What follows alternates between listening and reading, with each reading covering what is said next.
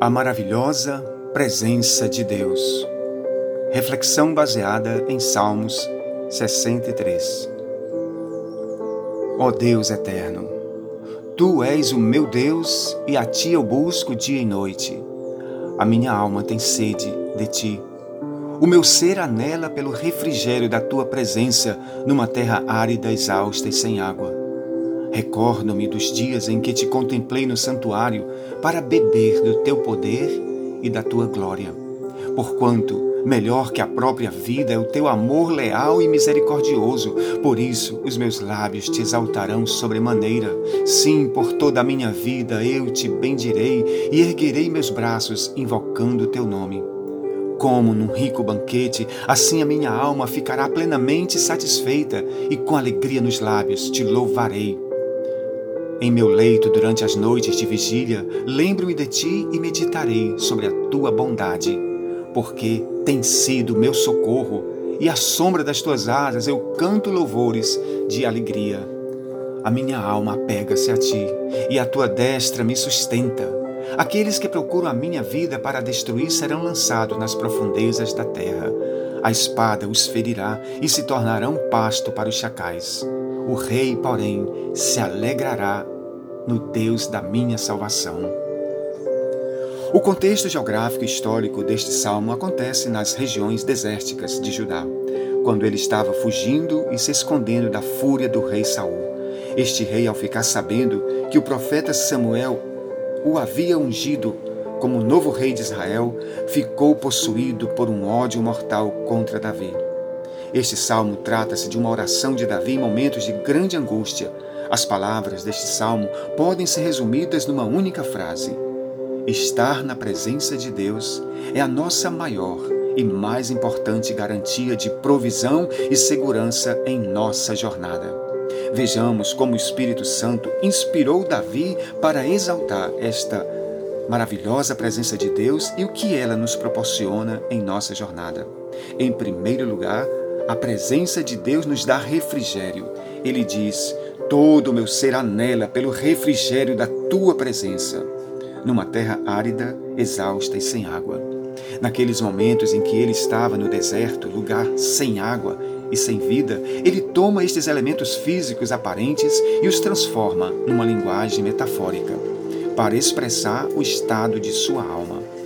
Refrigério no hebraico traz a ideia de respirar, animar e celebrar.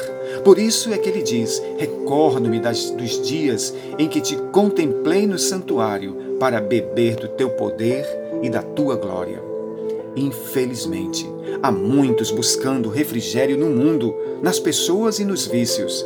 Estes lugares estão cheios de águas paradas, mortas e contaminadas. Como disse o próprio Deus através do profeta Jeremias, há dois grandes males que cometeu o meu povo. A mim me deixaram o manancial de águas vivas e cavaram cisternas rotas que não retêm as águas. Jeremias 2:13. Há no coração de todos nós uma sede que só pode ser saciada pelas águas da presença de Deus. Como disse o próprio Jesus: Quem tem sede, venha a mim e beba. Do seu interior fluirão rios de águas vivas. Jesus é a maravilhosa fonte de Deus que nos acompanha em nossa jornada. Podemos até passarmos ou estarmos vivendo momentos de deserto e de sequidão em nossa caminhada, como aconteceu com Davi. Contudo, em Jesus, nós temos águas de refrigério, nós temos águas que curam, que fortalecem as nossas almas. Deixemos para trás as águas que o mundo oferece, águas de ilusão, águas de vícios e de morte, e venhamos para Jesus, a fonte de águas vivas que Deus colocou em nosso caminho para aqueles que o verdadeiramente o recebem como Senhor e Salvador das suas vidas. Após destacar o refrigério da presença de Deus, o salmista agora, em segundo lugar, aponta que na presença de Deus podemos sentir o seu amor leal e misericordioso. Ele diz: Melhor que a própria vida é o teu amor leal e misericordioso. Para Davi, Ter e sentir o amor de Deus está acima de qualquer coisa, até mesmo da própria vida. E por que ele disse isso? Como ele chegou a esta conclusão? Não podemos esquecer que ele estava fugindo do rei Saul para preservar sua vida. Numa escala de prioridades, ele descobriu que a sua vida é menos importante do que o amor leal e misericordioso de Deus. Ah, meus irmãos, uma coisa é você dizer Deus que Deus me ama. Outra coisa muito diferente é você sentir este amor de Deus. Davi experimentou este amor além das palavras. Por isso ele disse: O teu amor é melhor do que a própria vida. Você já sentiu o amor de Deus além das palavras? Uma boa ilustração sobre isso é quando uma criança ouve dos lábios dos seus pais a seguinte frase: Meu filho, eu te amo.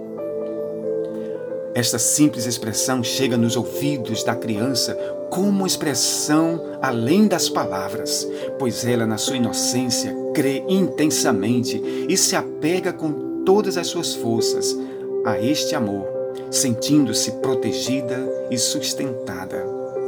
Jesus, nos seus ensinos, nos falou algo sobre isso, dizendo: Aquele que ama a sua vida a perderá, entretanto, aquele que odeia a sua vida neste mundo a preservará para a vida eterna.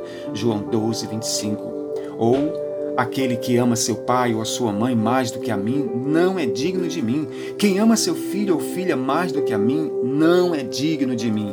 E quem não toma a sua cruz e não me segue não é digno de mim. Mateus 10, 37 a 39. A semelhança de Davi, quando colocamos o amor de Deus no topo de nossas prioridades, as demais coisas deixam de controlar e determinar os nossos passos e emoções ou seja, o medo, as dúvidas e as circunstâncias são agora controladas pelo poderoso amor leal e misericordioso de Deus. Todas as nossas ansiedades, dúvidas e temores se dissipam porque este amor se transforma em proteção, provisão e refrigério. Esta maravilhosa presença de Deus e este maravilhoso sentir o amor de Deus além das palavras fez Davi tomar outra atitude.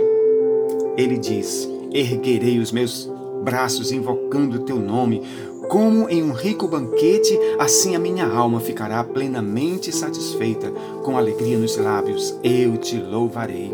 Portanto, que esta oração de Davi nos inspire a buscarmos a maravilhosa presença de Deus, como ele mesmo disse, dia e noite, e com sede, pois certamente se buscarmos com esta intensidade e sinceridade, o seu amor leal e misericordioso nos fortalecerá, nos guardará e nos fará mais do que vencedores, como disse Paulo na sua carta aos Romanos. Em todas estas coisas, somos mais que vencedores, por meio daquele que nos amou. Pois estou bem certo que nem a morte, nem a vida, nem anjos, nem demônios, nem o presente, nem o futuro, nem qualquer outra criatura poderá nos separar ou nos afastar deste maravilhoso amor de Deus que está em Cristo Jesus. Romanos 8, 37 a 39 que a maravilhosa graça do Senhor, que o grande e eterno amor de Deus, o nosso Pai, que a comunhão e as consolações do Espírito Santo permaneçam sobre todos nós, não só hoje, mas para todos sempre. Amém.